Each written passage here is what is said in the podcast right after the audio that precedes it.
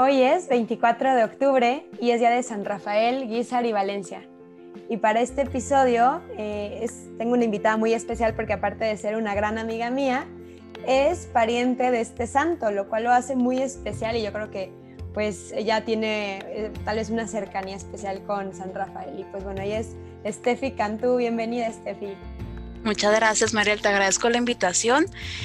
Híjoles, qué fuerte, ¿no? O sea, el decir que tienes parentesco de alguna u otra manera con un santo, ¿no? O sea, eh, claramente pone a uno como eh, en perspectiva. Hace rato, hace poco comentábamos eh, esto, ¿no? Como muchas veces nosotros no somos conscientes del todo el capítulo de la historia de, de nuestra vida, a lo mejor nos aferramos como a una parte únicamente, y sin embargo, Dios tiene, el plan que Dios tiene para nosotros se proyecta a miles y miles de generaciones.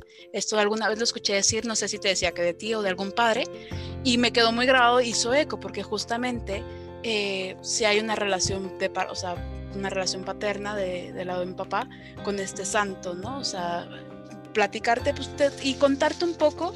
O sea, sí, a lo mejor te pediré que me ayudes con algunos así como datos como tales. Digo, lo que te platicaré es más un poco también lo que ha sido tradición, porque ha sido muy padre como leyendo un poco de su, de su, biografía, leyendo este, un poco acerca de él y también lo que se comentaba en la familia, ¿no? Lo que se llegó a comentar en alguna ocasión pues, de, de, esta, de esta, figura, de este santo, ¿no?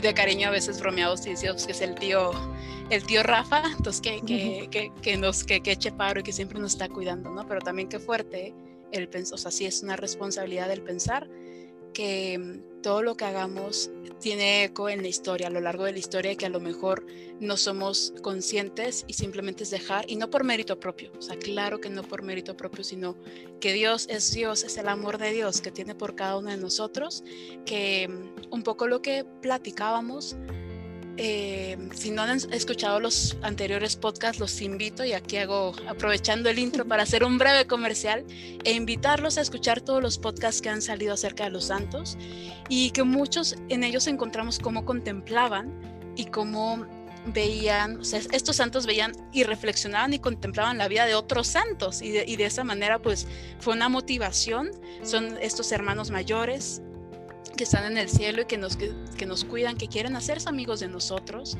y que va un poco ligado con la pregunta que tú en ocasiones nos llegabas a hacer, ¿no, Mariel? De que cuál es tu santo favorito y que es esta, eh, pues esta inquietud de, de, saber a quién podemos como acudir y pedir esta intercesión a estos hermanos mayores que ya recorrieron el camino y que saben cómo, cómo llegar al corazón de Jesús, ¿no? Entonces, eh, es algo muy bonito y pues también agradecerte el que me hayas invitado nuevamente a formar parte de, sea, siempre es padre, siempre es padre y siempre te echo porras y pues qué emoción también poder colaborar ahora contigo, ¿no? Y platicarte un poco acerca de lo que ha sido este, este santo en mi vida y el impacto que ha tenido.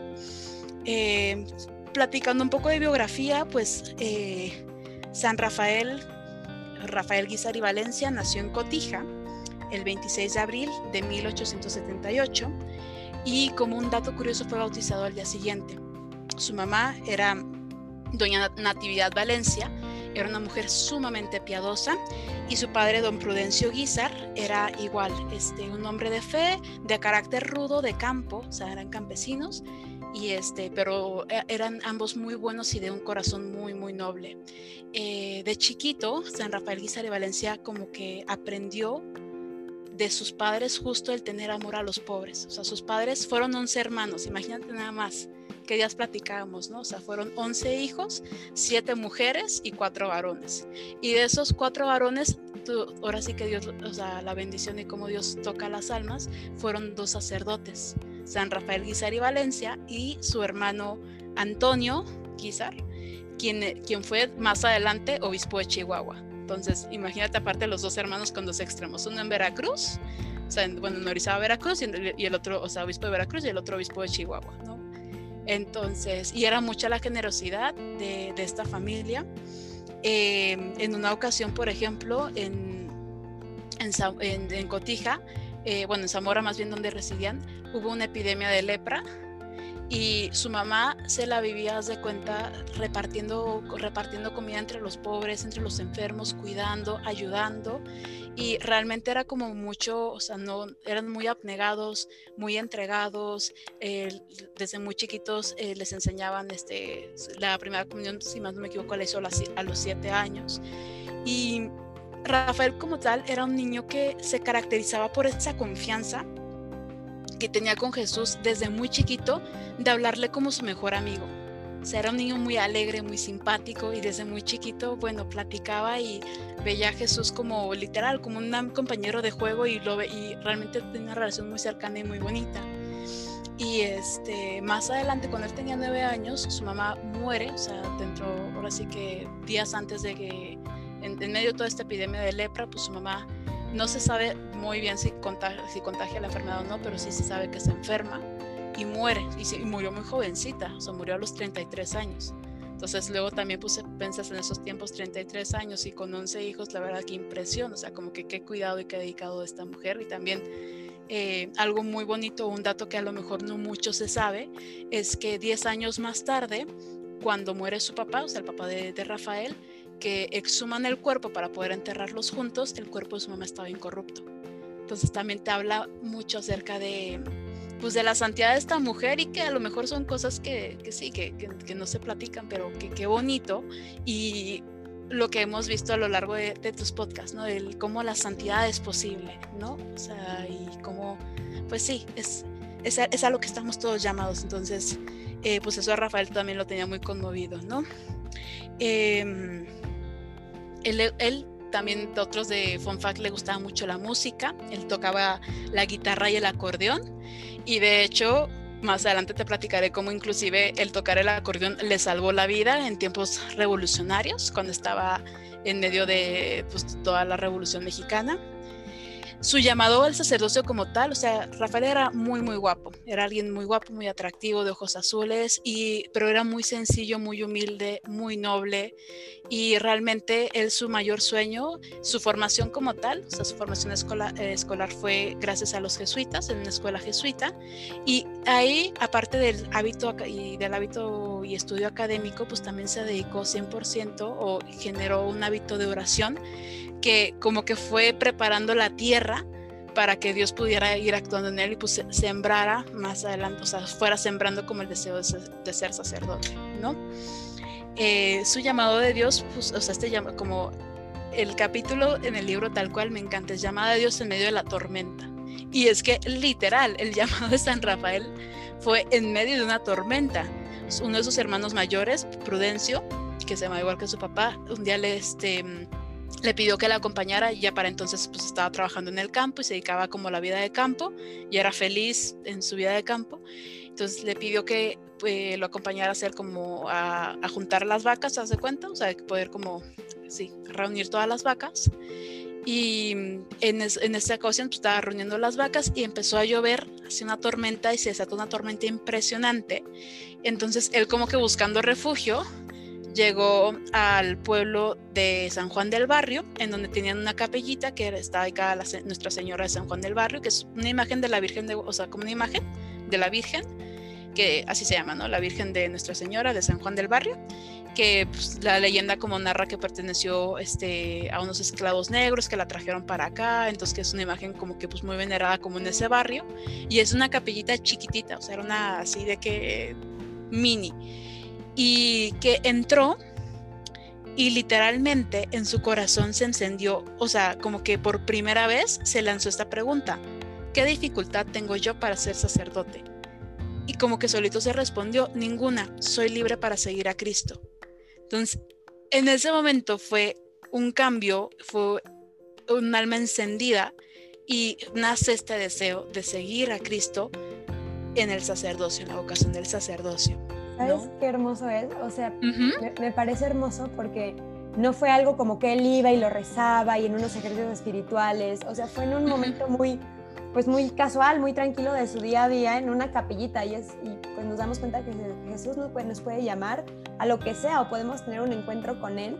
En, en un día normal, en el miércoles que vas, pasas por la iglesia, o sea, en cualquier día y en el momento más común y cotidiano, ahí puede hablarte. O sea, qué, qué hermoso. Yo no conocía cómo sintió ese llamado del sacerdocio, siendo alguien tan cercano a Jesús, lo vivió de la manera más sencilla. Claro, y, es, y creo que eso también lo caracteriza y es, no, y está padrísimo porque justo, como dices, todos estamos, ya, o sea, en, tu día a día, ligado como en, en, este tema de la santidad, en el día a día estamos, ya, o sea, en el día a día Dios habla, siempre en la noche eh, cuando ahora sí que se recomienda cuando uno hace un pequeño balance, que son como una pequeña revisión del día, eh, son, y es algo que, que, hemos platicado, ¿no? O sea, que también se recomienda como hacer estos ejercicios eh, que una vez antes de acostarse, antes de dormir, poder revisar en tu día a día, porque creo que este tipo de cosas te permiten ver cómo literalmente Dios va, va obrando en tu día en pequeñas cosas que ni siquiera te imaginas. Entonces, sí, no, o sea, normalmente creo que nos esperamos, eh, bueno, no sé, el, llamado a alguna misión como casi que casi que la Virgen bajando del cielo y los ángeles ahí escuchando y, no, realmente son en las pequeñas cosas, en el ser como niños, eh, en el que cuando Dios habla, Dios habla al corazón. Y pues sí, así fue su llamado llegó a su casa y lo platicó con su hermana Lolita, que una de sus hermanas que era como de sus hermanas mayores y que también fue como una madre para él. Entonces, después de que falleció su mamá, entonces ella, pues su hermana Lolita, era como de quien más agarraba y le platicó como este deseo de que pues quiere ir al seminario y me encantó la respuesta de la hermana porque muchas veces qué difícil es como comunicar algo así porque realmente pues fue de un día para otro o sea en el transcurso tuvo para pensarlo el trayecto de, de desde la salida de la capillita hasta su casa y llega y lo primero que dice es me quiero ir de sacerdote entonces claro que pues es algo como de que hace un ratito estabas en el campo y ahorita te quieres ir de sacerdote como que qué pasa no o sea pero como que, que, que son, a los ojos de los hombres a lo mejor puede ser como hasta loco. Y sin embargo su hermana, que también tenía como esta sensibilidad, le dijo, ok, perfecto, si es de Dios, las cosas se darán. Y se empezó, empezó a empacarle sus cosas, empezó a preparar todo y para que se fuera al seminario, o sea, facilitarle como todo, para que aquí está tu maletita y vámonos al seminario, ¿no? Em, y en el seminario entró en 1896 y algo que lo caracterizaba eh, es que tenía un carácter muy alegre, que tenía un carácter eh, divertido, como que muy abierto, y, pero también a la vez tenía un carácter como fogoso y un poco como, o sea, era, era de carácter fuerte. O sea, San Rafael Guizar sí era de carácter fuerte, pero brillaba más su alegría y su bondad y la nobleza de su corazón y su entusiasmo y era muy muy optimista y eso destacaba más que, que si acaso uno que otro geniecillo por ahí, ¿no? Y en una ocasión, por ejemplo, eh, hace rato como platicábamos, ¿no? Como que era realmente un hombre tan bueno y Diosito realmente lo cuidaba en muchos aspectos de su vida. En una ocasión, él no sabía nadar. Entonces, y en una ocasión este, salieron como de día de campo, o sea, como todos los seminaristas salieron como de día de campo, y estaba, estaban en la barca, o sea, se fueron como del campo y llegaron como a un lago, o sea, hacia un lago, estaban en la barca, se estaban todos este, como eh, molestando y así, jugando, y Rafael sí dijo como, no, esperen, tengan cuidado porque si me caigo y se voltea esto, pues yo no sé nadar, ¿no? Pero pues entre risas y pues nadie, como que nadie lo peló, y en eso un seminarista se subió y sin querer volteó la barca. Entonces, pues Rafael se empezó a ahogar. Entonces sí fue de que pues lo tuvieron que sacar y casi se ahogaba. Y una vez que como que lo pudieron reanimar y pudo, como eh, volver a respirar. Lo primero que les dijo fue como de que, este, qué palabras textuales como ignorantes, casi me ahogan. Entonces, o sea, esa esa alegría y ese como esa chispa que relajó a todos de que porque no perdía su esencia, no perdía como esa alegría, decir, bueno, de que ok, casi me ahogan, pero pues así como tengan cuidado, ¿no? Y más allá de enojarse o más allá como de ser cruel o más allá de ser eh, hacer alguna cosa, simplemente fue, fue risa, ¿no? Entonces pues relajó ese momento. Y como que su máximo anhelo, ahora sí que él pedía, ¿no? Y le decía mucho a Jesús como de, concédeme al menos el, de que a él no le importaba y algo, pues no tenía miedo a la muerte, simplemente deseaba ser sacerdote y le pedía y, le, y anhelaba de Jesús, al menos déjame y concédeme celebrar una sola misa antes de, antes de llamarme contigo, ¿no? O sea, como ese anhelo que tenía, eh, muchos decían que se distinguía por su piedad, por su dedicación al estudio, por el celo apostólico, porque tenía realmente un comportamiento ejemplar en el seminario. Y fíjate qué bonito, porque para San Rafael el sacerdote era el representante de Cristo en la tierra. O sea, él realmente renunciaba al amor de una mujer para dedicarse con mayor libertad al reino de Cristo, para estar dispuesto en todo momento a abrir su corazón a cualquier persona que lo necesitara en lo espiritual o en lo material. Y toda su preparación, o sea, todo lo que él hacía estaba encaminado a eso, a tratar de ser como Cristo, a identificarse plenamente en el corazón de, Jesús y, por, y tenía una devoción increíble al Sagrado Corazón de Jesús.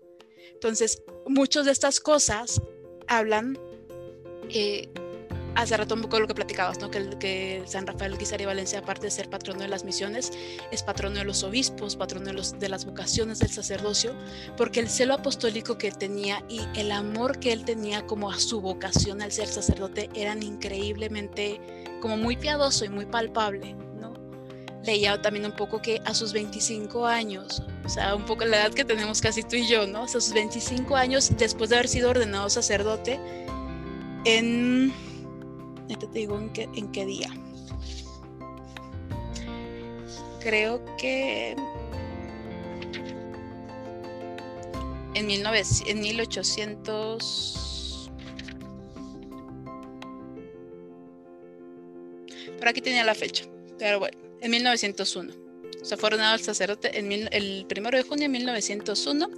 Igual, en la iglesia donde lo ordenaron fue una iglesia chiquitita en San Francisco, en Zamora, donde estaba como el seminario, y porque él pues no quería como, o sea, él no quería grandes grandes lujos, no quería nada extraordinario, él se busca, él buscaba siempre la sencillez y la humildad, ¿no? O sea, y tenía realmente un don de palabra porque a lo largo del seminario inclusive, o sea, era alegre, era músico, le encantaba lo que decía, la guitarra, el acordeón, eh, tenía su grupito que se llamaban los gallos místicos, o sea, porque pues decía que cantaban así, uno que otro gallo, entonces eran los gallos místicos. Y con eso, eh, bueno, o sea, invitaba inclusive a los, seminaristas, ¿no? Como que el grande era su amor a, a Jesucristo sobre todo a Jesucristo Eucaristía, que normalmente en aquel entonces como que los seminaristas estaban obligados, por así decirlo, a comulgar al menos una vez al mes o una vez por, una vez por semana. No, sí, una, vez al mes, no, una vez por semana está, les, era como de que la obligación de que, bueno, este, el seminarista en su información tiene que comulgar al menos una vez por semana. Y San Rafael motivaba a los seminaristas de que no venga, vamos a, combinar, a comulgar diario. Insistía mucho y hacía mucho hincapié en la comunión diaria, mucho hincapié en, este, en la oración, en de, repente si veía de que algún otro seminarista tenía como amistades que a lo mejor no le ayudaban, pues él tenía como mucho tacto y de hecho más adelante en sus sermones a él lo conocían como el Padre mueve corazones, o sea, porque realmente tenía un don de palabra, una facilidad de palabra y un don de poder expresar y de comunicar, o sea, el celo apostólico que tenía era tan grande que realmente movía los corazones hasta más difíciles una vez ordenado sacerdote, lo mandaron a la diócesis de, este, se quedó ahí en la diócesis de Zamora y empezó con las misiones. Y te, o sea, si te digo la lista de todos los lugares donde misionó, pues, yo creo que el podcast se alarga demasiado.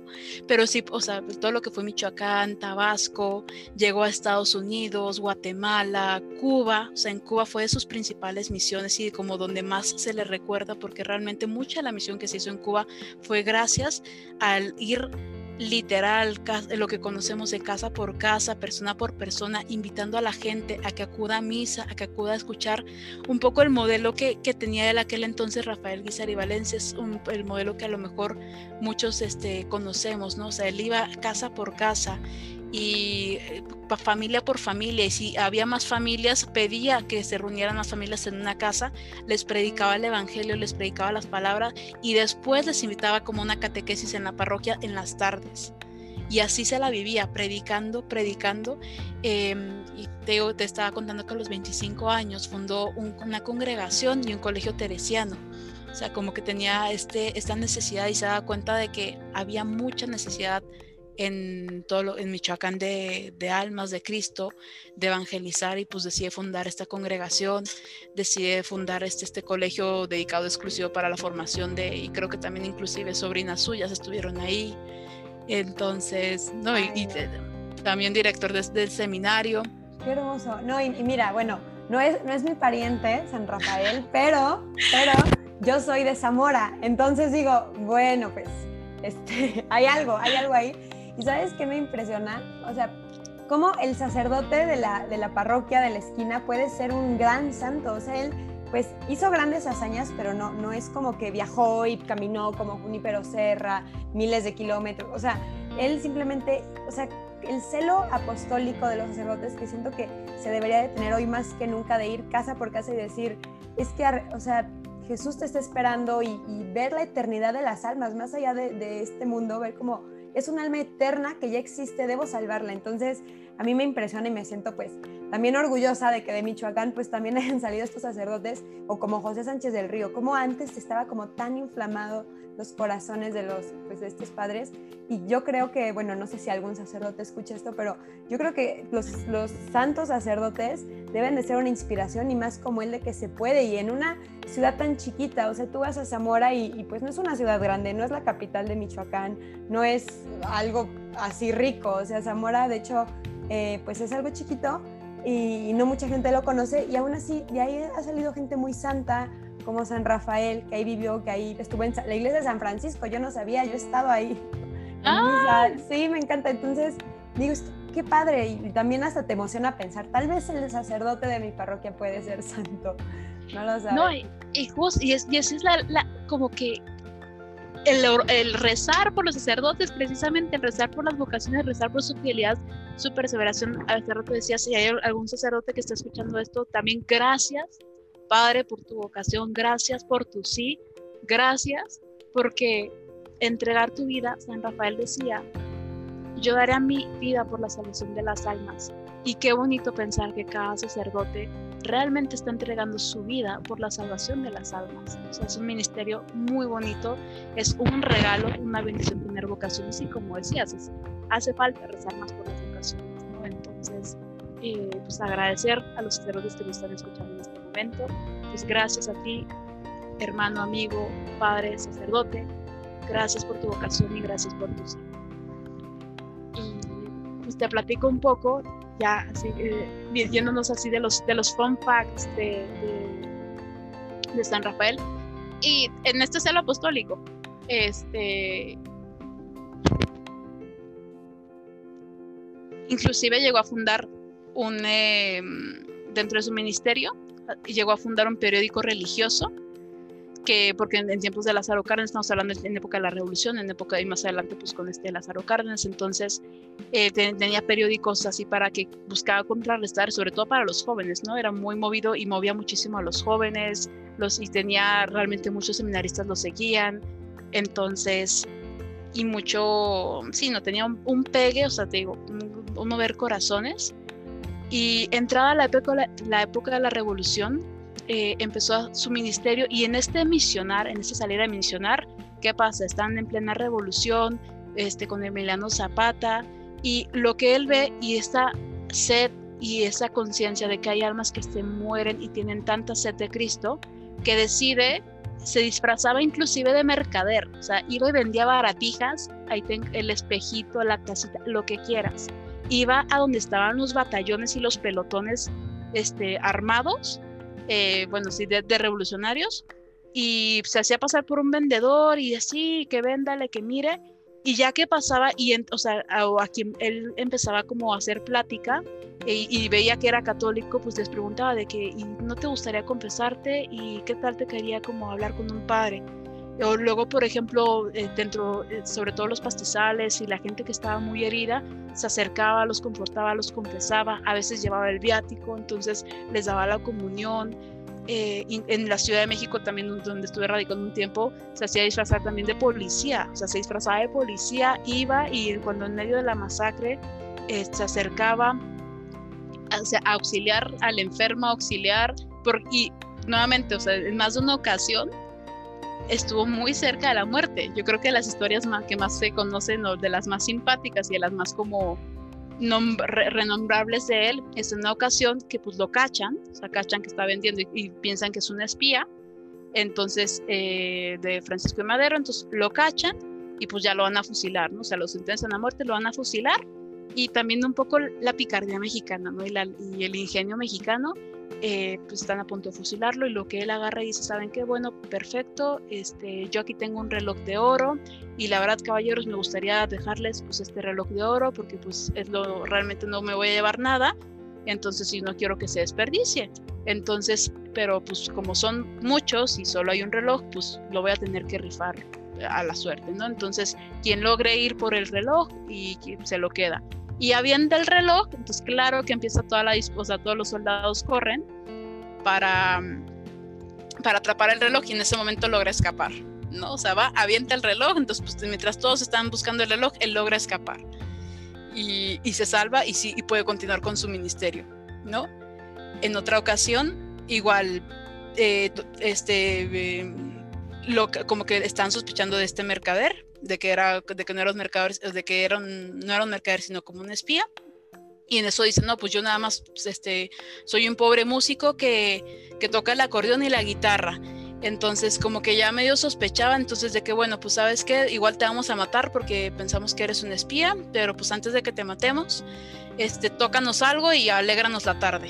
Entonces, pues que se van a la cantina y les empieza a tocar que la cucaracha, si les empieza a tocar este, música y tan alegre que todo el mundo pues termina cantando, emborrachándose y el que, y el, ahora sí que el oficial que lo iba a fusilar decide, ¿sabes qué? Tú se ve que, o sea, como que cacha que es un padre, entonces que es un padre que toca música y literal en medio de la borrachera le dice, tú eres un padre que toca el acordeón, entonces vete y ve a tocar tu acordeón feliz y lo deja libre entonces, y sigue como ejerciendo su ministerio.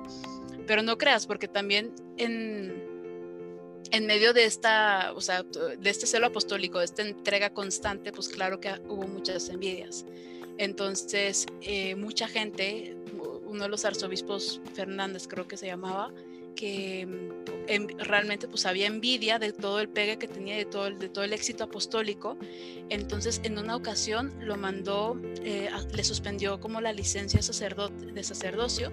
Entonces durante tres años, Monseñor, o sea, San Rafael no pudo ni celebrar misa en público, ni confesar, ni nada. O sea, realmente durante tres años pues sí este, tenía como este, esta restricción, esta prohibición y aparte pues era sin causa aparente, o sea, no había como una causa justificable, simplemente era el obispo decidió y lo suspendió y sin embargo Monseñor, o sea, Monseñor lo tomó con, pues sí con mucho dolor, pero también eh, nunca reclamó nada, siempre fue muy, muy humilde, o sea, no, no peleó nunca nada.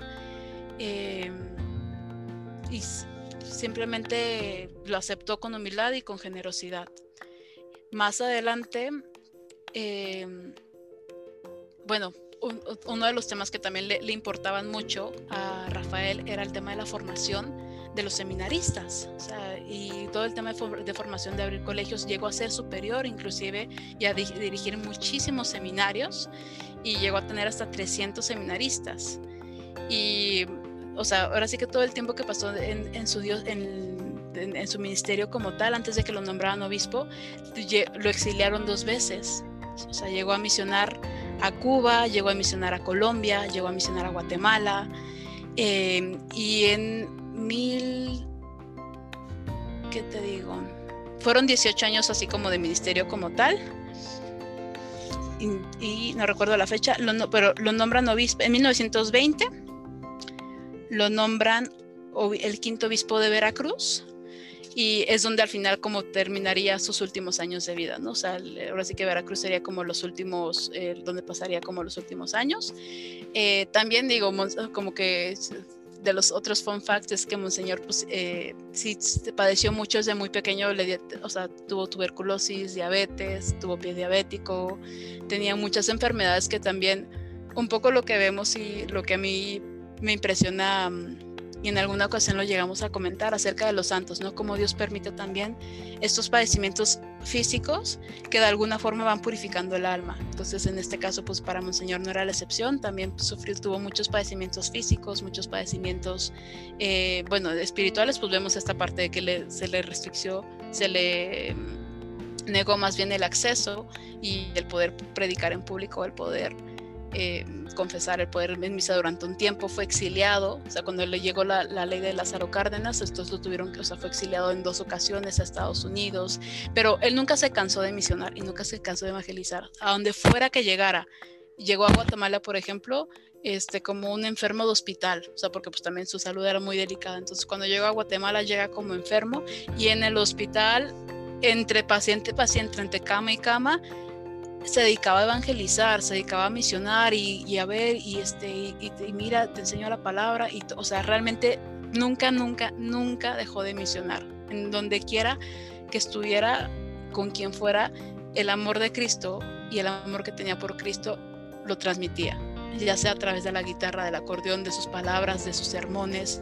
Él en, en cualquier ocasión aprovechaba para poder evangelizar. O sea, era algo realmente impresionante y en, Cuba fue donde más, este, en el, ahora sí que de el tiempo que estuvo en Cuba y creo que estuvo tres meses, o sea, realmente un tiempo muy corto en Cuba y sin embargo el mayor fruto fue como en, Cuba, o sea, todo el tiempo que misión, esos tres meses que estuvo en, en Cuba fueron muy fructíferos y llegaba inclusive cuando tenía que moverse a islas remotas y recónditas, así escondidas en canoa se movía y eran misiones duras, porque claro que era gente que, que, pues, que no lo conocía y que al principio no lo quería, y sin embargo, él siempre dispuesto a ayudar, era el, primero que si había que hacer algo, que si faltaba algo para la parroquia o que si faltaba algo para la iglesia o para el pueblo, él era el primero en entrarle y en decir yo lo pongo, yo ayudo, como que realmente predicaba con el ejemplo. Entonces sí es un testimonio y que muchas veces a eso también estamos llamados, ¿no? A ser testimonios, ya, pues, y cuántas veces nos cuesta mucho en ese sentido.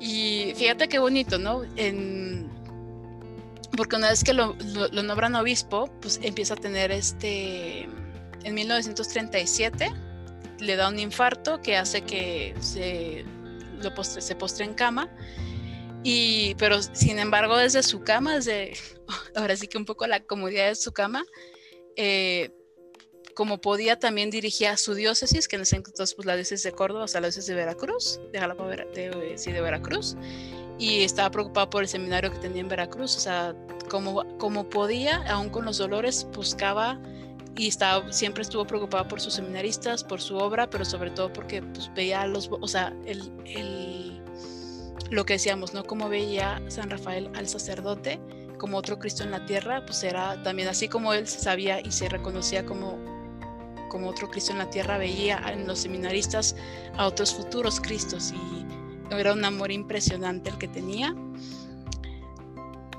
Y mm, el 6 de junio de, este, de 1938 se falleció pues ahora sí que, le dio un infarto y falleció.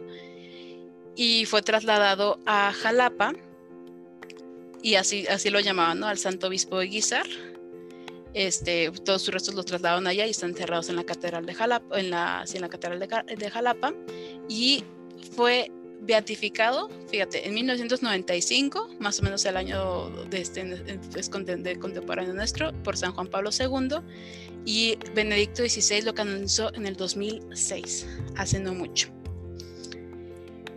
De las, y cuántas veces, un poco escuchando tus podcasts anteriores, ¿no? Que estás escuchando el de Carlos Acutis, el de escuchando el de Juan Pablo II, que necesitamos como santos cada vez más actuales. Entonces, pues Monseñor Guizar de Valencia también es uno, es, un santo contemporáneo relativamente, o sea, es un santo, sí, sí, es, más contemporáneo, ¿no? O sea, a lo mejor no, no es alguien que está muy eh, un poco más lejano de nuestra realidad y alguien que, si tú lo ves, es un padre preocupado. Bueno, yo sí lo veo, ¿no? Pues para mí es como el tío, o sea, así como es el tío, es, un padre que está preocupado y se preocupó tanto por su gente, se preocupó tanto por transmitir a Cristo que hasta el último momento, o sea, fue testimonio y en el momento en que lo, ahora sí que lo exhumaron para revisar, o sea, le puede ver con una sonrisa y una, una calidez que no sé, o sea, un poco me pongo a pensar y digo, qué bendición, más allá del parentesco, como qué bendición poder platicar de alguien que, toca la vida y que sigue tocando la vida de, muchas personas, o sea, hay mucha gente que lo conoce, que se enamora, que le encanta este es él y que sigue y que sigue siendo al final de cuentas sigue siendo otro Cristo en la tierra no y que un poco la misión del sacerdote es el ser otro Cristo en la tierra y también el aprender a valorar las vocaciones y aprender a valorar a los otros Cristos en la tierra y siento que ya me fui como hilo de media, Mariela, así que platícame, cuéntame tú algo que piensas, ¿no? siento pues que ya me, seguí yo. no, lo único que pienso con todo esto, que la verdad no conocía su historia, conocía su existencia pero, y que era de Michoacán, pero no su historia, y lo único que pienso es, qué hermoso vivir de tal forma que tu amor a Jesús contagie a otros. Creo que ese es como el objetivo de todo cristiano, que, que tu amor a Cristo se contagie y motive a otros a amarlo. Y pues no, yo te agradezco mucho a ti por, pues, por tu tiempo, por estar. Eh, no sé si quieres añadir algo más o si no, una oración para que interceda por nosotros. Yo creo que sí. Eh, déjame, estoy buscando.